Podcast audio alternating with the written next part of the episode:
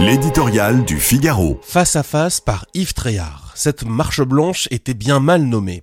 Jeudi après-midi, à Nanterre, le moment n'était pas au recueillement ni à l'émotion.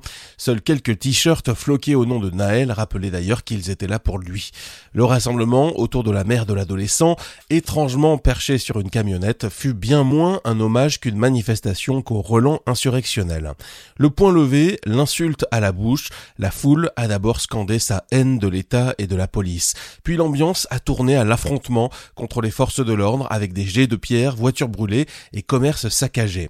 Comment pouvait-il en être autrement? Tous ceux qui depuis des années soufflent sur les braises de l'anarchie ou appellent à la révolte étaient au rendez-vous. Des jeunes désœuvrés des quartiers aux activistes associatifs, d'Assa Traoré, égérie autoproclamée du militantisme anti-policier, aux élus de la France insoumise qui font du désordre leur fonds de commerce et d'un gardien de paix un ennemi. Tous dénoncent à corps et à cri le non-respect de la liberté d'expression dont ils se disent privés. Pourtant, ce jeudi, aucun journaliste n'était autorisé à se mêler au cortège pour exercer son métier escalité sous peine de passer un mauvais quart d'heure. Je crains que demain on vive face à face, avait prophétisé Gérard Collomb en quittant le ministère de l'Intérieur en 2018.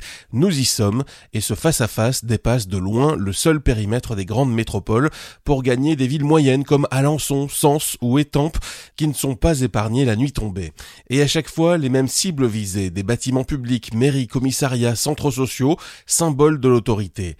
Les comparaisons avec les émeutes de l'automne 2005, nées aussi d'un contrôle policier, fleurissent cette fois, la grande différence n'est pas dans le fait que l'enquête avance à grands pas, c'est surtout l'exploitation politique et donc la remise en question de l'ordre républicain qui bat son plein.